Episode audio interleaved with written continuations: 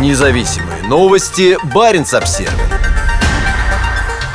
Адмирал Моисеев начинает командно-штабные учения. НАТО поднимает воздух F-35.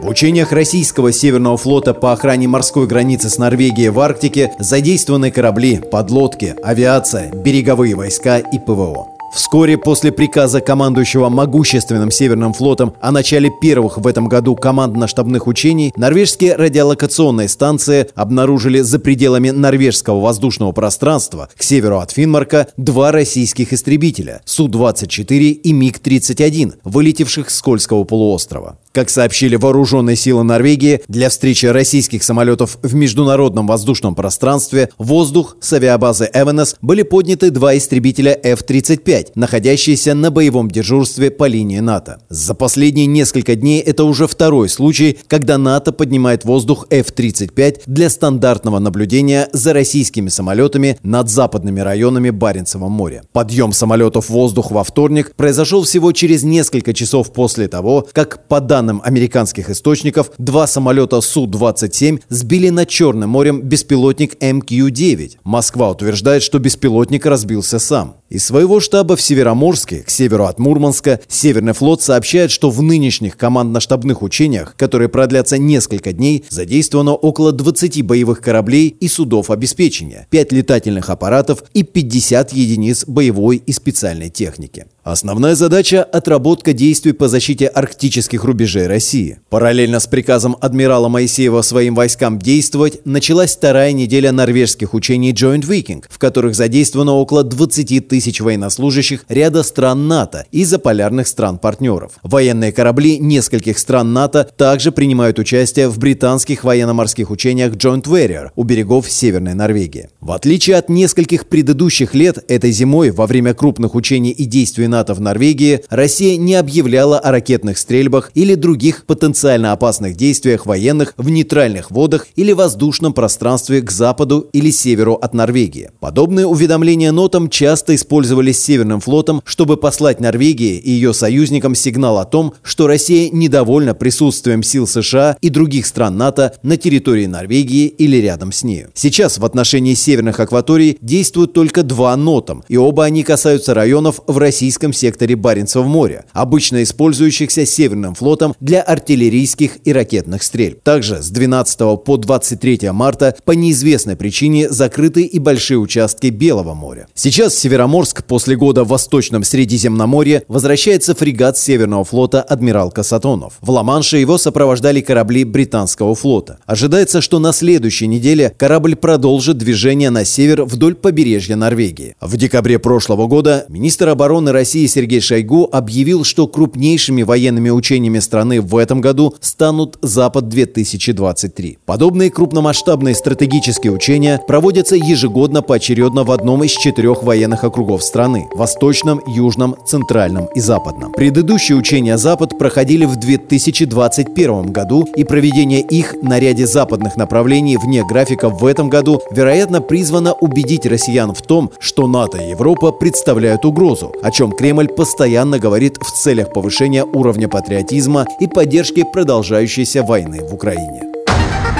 Независимые новости. Барин обсервис